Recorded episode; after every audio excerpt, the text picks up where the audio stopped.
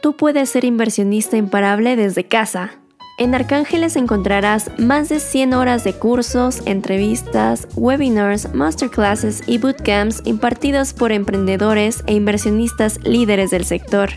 Ingresa a arcángeles.com y sé parte de nuestra comunidad de aprendizaje.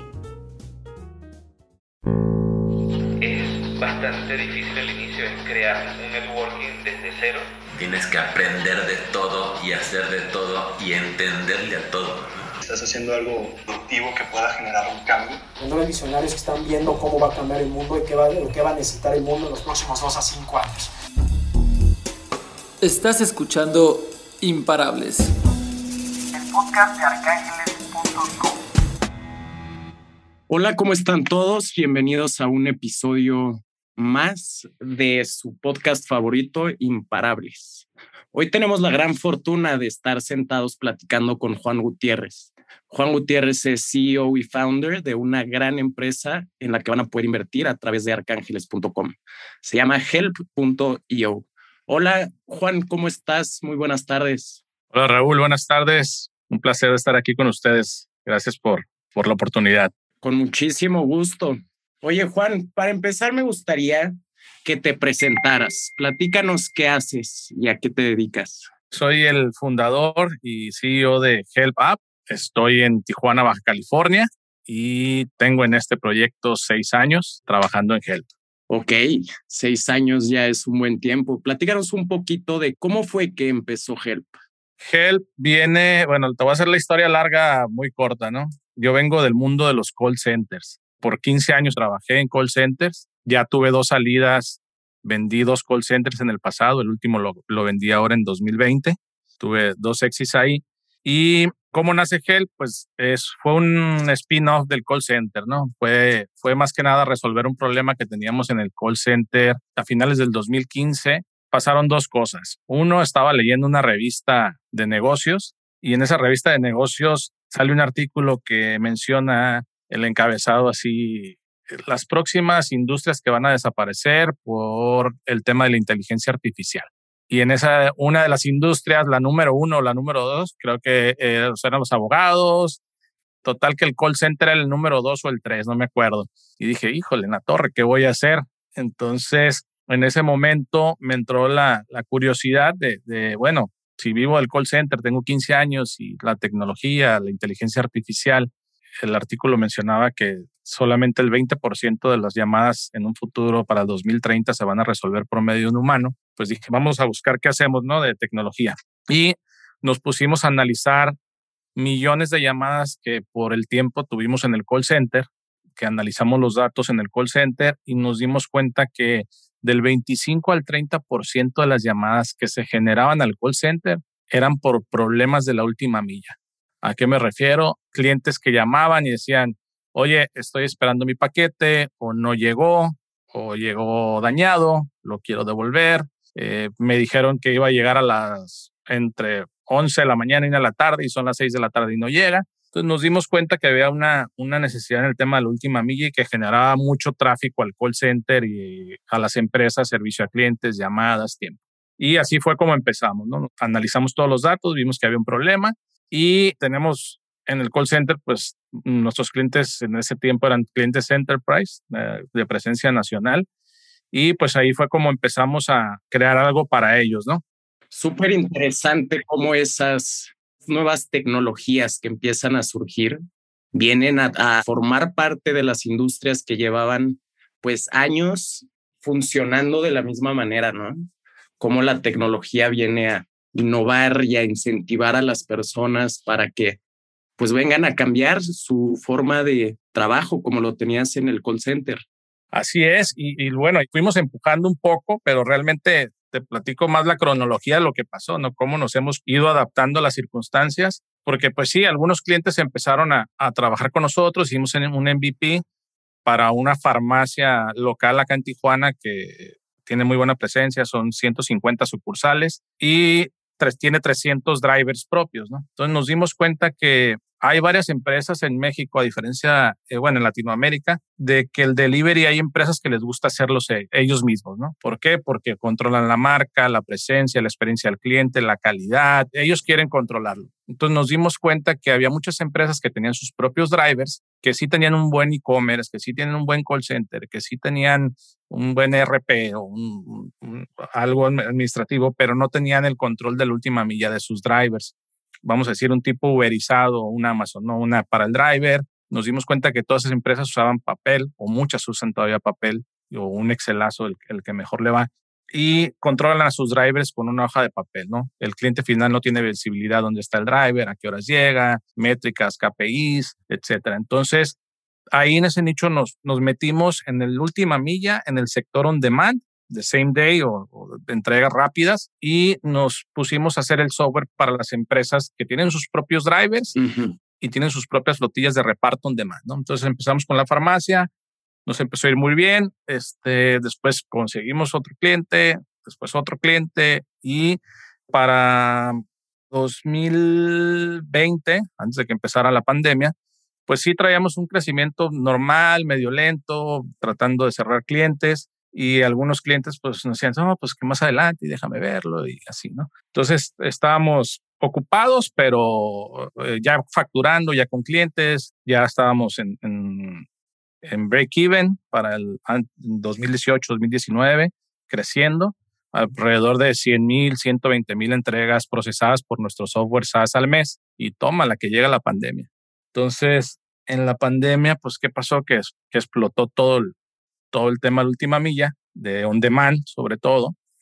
Impresionante, como gente como, pues como mi mamá que al final este, hacía la mayoría de sus cosas, iba a la sucursal, usaba su propio coche, que empieza pues, a usar todas las plataformas de delivery. Me imagino que se potencializó la demanda durante este periodo sí, empezamos a recibir llamadas de los clientes que habíamos buscado dos, tres años antes de, oye, ¿cuándo me lo puedes implementar? Necesito este, controlar mis drivers, ser más eficiente, conectarme a mi e-commerce, voy a lanzar mi app. Entonces, pues empezamos a ver ese crecimiento, empezamos a implementar, pero después pasó algo todavía más curioso, ¿no? Que este mundo de, la tecnología, de los traps, pues, tú vas pivoteando y vas viendo por dónde se va, por dónde se va desarrollando la cosa.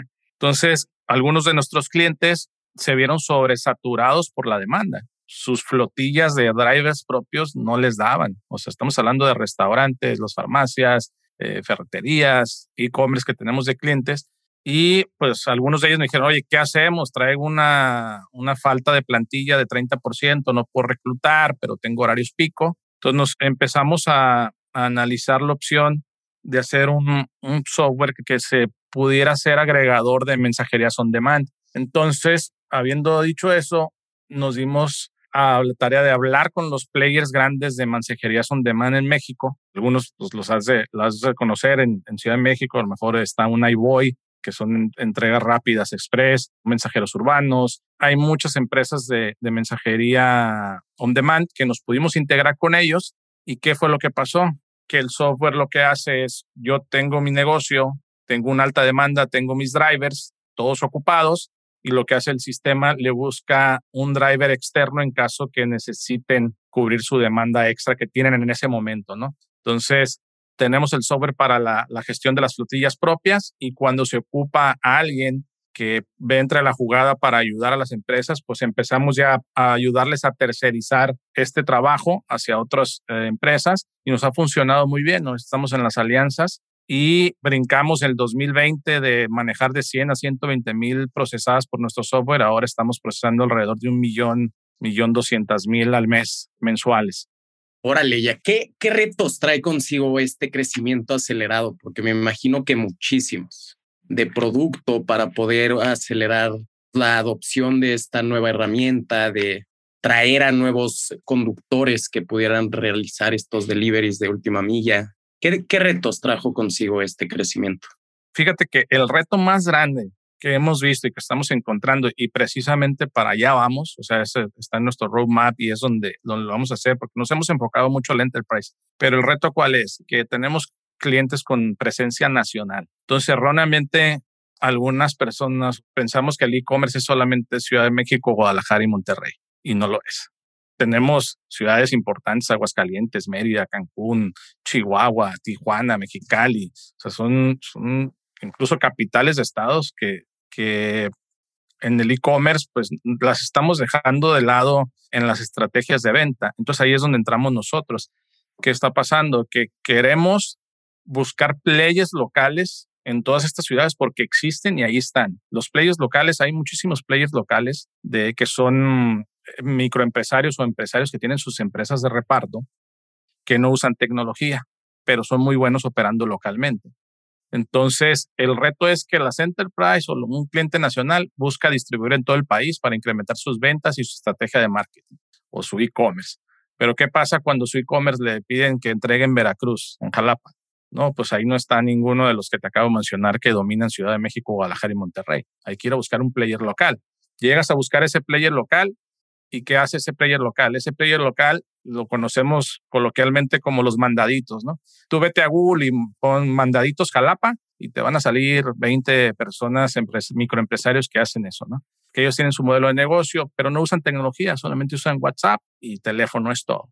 Entonces, nosotros queremos llegar a todas esas empresas que estimamos que hay 500 mil en, en, Latinoamérica que hacen ese tipo de, de servicios locales, no usan tecnología, queremos ir por ellos, ofrecerles la herramienta pero al mismo tiempo ayudamos a nuestros clientes enterprise que necesitan ayuda en otras ciudades. Entonces, ahí es donde, donde nuestra estrategia va, cómo llegamos a todos los microempresarios que se dedican a esto, darle la tecnología, que usen la tecnología para el negocio que ya hacen, que ya tienen actualmente, pero a la, a la vez les vamos a conseguir trabajo de, de, los clientes enterprise que quisieran este, algún servicio a nivel nacional. Entonces, volviendo a la pregunta en concreto, ¿cuál es el challenge de lo que está pasando, cuando menos de la perspectiva donde la veo de logística y sobre todo de logística última milla, pero última milla on demand, de entregas ultra rápidas mismo día en 30 minutos, en 20 minutos, en 60 minutos?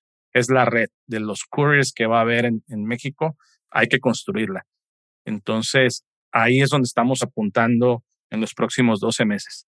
Qué interesante, me encanta que me platiques de estas ciudades que son de second tier, que hay más de 23 mil en toda Latinoamérica. Entonces, la verdad, el potencial de crecimiento es increíble porque todas estas ciudades pues se encuentran, como tú nos mencionas, discriminadas un poco por la falta de acceso de tecnología y de nuevas herramientas que sin duda lo necesitas. Por ahí ves que pueda venir el crecimiento a futuro de Help. Sí, sí, creo que viene por esas ciudades y también en todas esas ciudades, a lo mejor para alguien que no vive en México, en Latinoamérica, se le hace muy extraño, pero las motocicletas en México en específico, la venta de motocicletas está subiendo cada año, ¿no? Medio se paró un poquito el año pasado por el tema de importaciones, no porque no había quien las compre. Por eso Itálica ahorita está 70% dominando el mercado. Y una estadística curiosa de esto es que es un medio de transporte a lo mejor para una familia, o sea, una familia a veces depende de una motocicleta y estas motocicletas pues representan una oportunidad de, buscar un microempresario que se dedique a explotar esa motocicleta. Entonces, en México, estas motocicletas, la venta ha estado exponencial y hay estadísticas donde el 60% de los dueños de una motocicleta lo ha usado para fines comerciales, ¿no? De, para ir a, comprar algo, hacer un mandadito o prestarle el servicio a algunas de las apps de economía colaborativa. Entonces, sí, sí creo que hay una, una gran oportunidad y un gran reto, ¿no? De a estos drivers y también de convencer a los clientes grandes, pues de que su estrategia puede ser a nivel nacional, no solamente tres ciudades en el país. Ya, y ahorita que nos, que nos mencionas y que nos platicas acerca de la venta de las motocicletas, platícame un poco de cuántas personas trabajan con ustedes, a cuántas personas emplean para que puedan usar este medio de transporte y volverse microempresarios y poder sacar un poco de rendimiento económico de su inversión para esta motocicleta. ¿Cuántos drivers eh, están en la plataforma? Sí. ¿Cuántos? Eh, ah, bueno, tenemos alrededor de 6,000 drivers que usan la, la plataforma. Lógicamente, algunos de ellos, esos drivers muchos de ellos trabajan para, para nuestros clientes, ¿no? O sea, para un cliente enterprise que tiene presencia nacional, pues trabajan directamente para ellos, pero hay 6,000 usuarios de drivers usando la plataforma y el sector pyme por el que te, te estoy diciendo que queremos ir, todavía no nos lanzamos. Ahorita tenemos ocho clientes pymes que estamos probando el software porque el software lo desarrollamos meramente para el enterprise. Lo que estamos haciendo estos 12 meses, estamos adaptando este enterprise para el pyme y es donde queremos acelerar esta, este diseño de producto y este lanzamiento y ir a buscar tras estos microempresarios. Es por eso que estamos recurriendo a buscar una ronda para irnos más rápido y atacar ese, ese modelo del, de los small business. Oye, Juan, y ahorita que nos mencionas que el software empezó para las enterprises, platíganos cómo es el modelo de negocio, cómo es que les cobrabas tú a estas empresas. El enterprise, el modelo es, es muy sencillo, es un fee por transacción, es transaccional, es un software SaaS meramente. Cobramos un flat fee que puede ir desde 3 pesos que se procesa cada orden hasta un peso con 75 centavos el precio. Es un tier que tenemos el, más económico, es transaccional meramente. Nosotros no ganamos en, en el tema de la logística, en, revender servicios de logística, nada de eso. O sea, los proveedores tienen sus precios pactados con nuestros clientes y solamente hacemos la gestión del ruteo, la gestión de la app y es realmente un software SaaS con suscripción y pues no, no hay contrato, no hay licenciamiento, no hay fees, es un SaaS puro. Ok, y para atacar a estos pequeños negocios o a estos pymes que, que están dentro de tu roadmap, ¿planeas cambiar la forma en que les cobras o, o no realmente? Sí, ya tenemos ahora ocho clientes pagando una media de una suscripción mensual de dos mil pesos en esos dos mil pesos incluye dos mil transacciones, dos mil gestiones de, de la última milla. Es un número que estuvimos jugando mucho con el pricing y como que llegamos a ese happy medium donde fue bien aceptado, dos mil pesos por dos mil pedidos y arriba del pedido dos mil, si hay un excedente, se le cobra por el excedente tres pesos por cada pedido que sobrepase arriba de los dos mil. Normalmente la pyme anda más o menos entre 1000 a 1500 órdenes mensuales, un, pyme que tiene cuatro o cinco drivers. Entonces fue bien aceptado. Entonces para el pyme el producto va a costar 2000 pesos mensuales. Entonces, para hacer un poco de, de, de, números y recapitular, hoy tienes a ocho clientes pyme que mueven alrededor de 1.800, 2.000 transacciones, ¿no? ¿Cuántos clientes tienen en Enterprise y cómo funciona este movimiento? En Enterprise tenemos 12 clientes Enterprise. De los 12 clientes se procesa alrededor del 95% de nuestros ingresos vienen del Enterprise en este momento. De esos 12 clientes, los clientes ballenas, ¿no? Y ahí es un tabulador que, como el que te comenté, va de 3 pesos y va bajando hasta un peso con 75 por delivery. ¿Y nos podrías compartir los nombres de algunos de estos clientes grandes que están hoy con ustedes? Sí, claro, tenemos farmacias del ahorro a nivel nacional. Órale, qué interesante. Ellos han de tener, ¿cuántos drivers tienen ellos? ¿Cuántas órdenes procesan al mes? Ha de ser impresionante. Las órdenes muchísimas, eso sí no te lo puedo dar así el dato en concreto, pero sí muchísimas. Lo que sí te puedo decir, tiene alrededor de 1.500 drivers, 2.000, usando nuestra tecnología. También tenemos otras farmacias en el grupo del norte, tenemos a la empresa de telecomunicaciones más grande de México también usando nuestro software. Y precisamente ahora, en, en, lo que estamos hablando, estamos corriendo un piloto en Ciudad de México con varias cadenas de restaurantes muy famosas que tienen un volumen muy interesante, pero entre todos los 12 clientes Enterprise sí estamos procesando el 95% de la, de la facturación y esa facturación pues ya nos llevó a ser cash flow positive el año pasado. Entonces ya, ya estamos en, en positivo y estimamos que esa facturación crezca un 20% este año más. Y conforme siga creciendo la adopción de estos pedidos a domicilio y envíos de última milla, me imagino que va a seguir creciendo esto. ¿Cómo es tu estrategia de adquisición de nuevos clientes? Para el PyME lo que queremos hacer es un self-service, de hacerlo que se hagan sign up tenemos ya identificados varios jugadores en cada ciudad. Tenemos un equipo que está prácticamente juntando esta base de datos. Es bien importante saber que yo vengo del mundo del call center. Entonces, si alguna vez te han llamado para que te cambies de teléfono, que cambies tu número a otra compañía o que te venden internet o algo, de seguro fuimos nosotros alguna vez. Entonces, dominamos 100% el tema de, de venta Telefónica, el tema de servicio a clientes, el tema de mercadotecnia, el tema de llamadas en frío, de onboarding, todo eso lo manejamos. Entonces, volviendo a la pregunta, ¿cómo es nuestra estrategia? Es como la sabemos hacer, como la hemos dominado desde el call center y a ese nicho hay que llamarle, hay que darle seguimiento, hay que estar invitándolo y pues ahí estar desarrollando todo lo que aprendimos en el call center. Entonces la estrategia es eso, los ocho clientes pymes que tenemos, así los buscamos literal, eh, los buscamos, fuimos a verlos, oye, tengo esto, ya no uses WhatsApp, prácticamente nos dijeron sí a la primera y los tenemos implementados. Es importante decir que de esos ocho clientes tenemos tres clientes en España. En España ha estado sucediendo algo muy, muy padre. Hace un par de meses el gobierno español hizo obligatorio que las empresas de delivery deben de dar seguridad social a sus trabajadores, al gig economy, ¿no?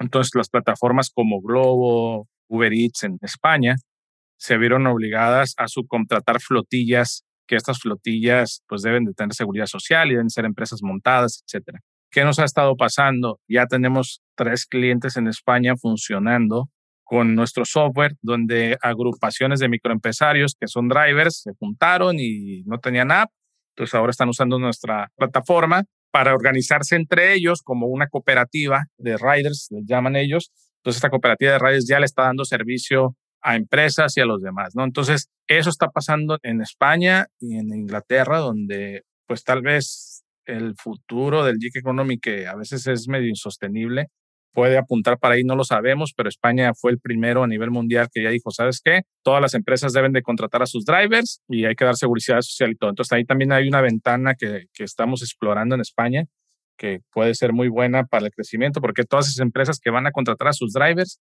necesitan el software para gestionar esa última milla con sus drivers propios. Entonces, por ahí se está poniendo interesante. Sí que interesante, porque me imagino que esta tendencia va a empezar a, pues, a moverse a, todos nuestros países y por ahí puede haber una oportunidad bien interesante. Ya hay algunos legisladores en México, ya algún senador ya, ya lo trae por ahí, pero no, no digo, no sé cómo, cómo vaya a caminar o no, porque pues se mueven muchos intereses, ¿no? Y hay, muchos, mucha, mucha gente trabajando en eso. ¿no? Que pueden afectar ese tipo de, de decisiones. Sí. Oye, Juan, y platícame, esta ronda que estás levantando, ¿cuáles son los términos de esta ronda? ¿Cuánto estás levantando y para qué va a ser utilizado? Estamos levantando 10 millones de pesos a una evaluación de 10 millones de dólares. Es una nota convertible con un 6% de, de interés a un plazo de 12 meses. ¿Y para qué va a ser? Es para desarrollar todo el tema de, del small business que, que, recién platicamos donde queremos prácticamente acelerar el, producto del small business y eh, va destinado a desarrollo, al equipo de ventas que se va a encargar de, buscar estos pymes. Entonces va a ventas, mercadotecnia, desarrollo de negocios y desarrollo de producto en enfocado al, tema de las pymes. ¿Y cuáles son los objetivos que planeas cumplir? Estamos eh, esperando al final de, de, los 12 meses a partir de enero, que es eh, donde queremos empezar el roadmap. Entonces estamos hablando que empezamos en enero 2022. Para enero de 2023 debemos de tener mínimo 3.000 small business montados en la plataforma pagando alrededor de 2.000 pesos cada uno. Ese sería como que nuestro primer hito de lograr en, en el producto PyME. Buenísimo, Juan. Y una pregunta que me encanta hacerle a todos los fundadores que, que vienen a este podcast es ¿por qué deberíamos de invertir en Help? ¿O por qué nuestro público debería de poner un ticket en Help? Híjole, tengo varias respuestas. La primera, que somos los únicos mexicanos haciendo esto. No hay una sola empresa en México que esté haciendo lo que estamos haciendo nosotros. Vas a encontrar un israelí, vas a encontrar uno de la India, vas a encontrar dos o tres americanos, pero nadie está tropicalizando y haciendo el producto como lo estamos haciendo nosotros tan arraigado para Latinoamérica, en específico para México, pero para Latinoamérica. Es 100% mexicano, 100% una empresa de tecnología. Eso es así como que la primera, ¿no? Y la segunda es que hay, hay una gran oportunidad en este momento para este nicho. O sea, estuvimos en el momento adecuado, con el equipo adecuado, con el software adecuado para toda la revolución que pasó a raíz del COVID, ¿no? A lo mejor hay, hay muchas oportunidades que se vinieron abajo por esto, pero también muchas oportunidades que se dieron a raíz de la pandemia y, y somos nosotros una de ellas, ¿no? Y la tercera que te puedo decir es que Help ahorita en este momento no es un producto que vamos a ver si va a facturar, vamos a ver si puede crecer, vamos a ver. Sabemos que va a crecer, hemos hecho bootstrapping estos últimos cinco años, no hemos levantado fondos, no hemos hecho absolutamente nada, ha sido con dinero propio y es, esta es la primera vez que lo vamos a hacer y lo vamos a hacer porque queremos ir más rápido, porque somos los primeros, estamos ahí y no queremos perder el momento. Lo podríamos hacer como lo estamos haciendo ahorita, que estamos cash flow positive, pero nos vamos a tardar más y, nos va a limitar en, en nuestra creatividad, en las contrataciones de talento que podemos hacer. Entonces, eso es lo que diría, ya estás invirtiendo en una empresa que ya el producto está pagado, que está facturando, que va a crecer y que trae clientes premium 100%. Eso es algo súper interesante y me encanta recalcarlo con todos los inversionistas que me preguntan. Es muy importante cuando inviertes en etapas tempranas, pues darte cuenta para qué va a ser usado este capital. Y ahorita con lo que nos mencionas va a ser específicamente para crecer, no para construir un producto, que ya tienen un producto robusto y que usan grandes empresas como farmacias del ahorro o, o demás clientes que ya tienen hoy en día sino que van a buscar ampliar esta base de clientes, llegar cada vez a más pymes, llegar a cada vez más enterprise. Y esto me parece algo súper interesante. Ahora, Juan, para cerrar el capítulo de hoy, siempre cerramos con una pregunta que la verdad a mí en lo personal me encanta. Es, ¿qué hace a Juan y a Help imparable? ¿Por qué son un equipo imparable?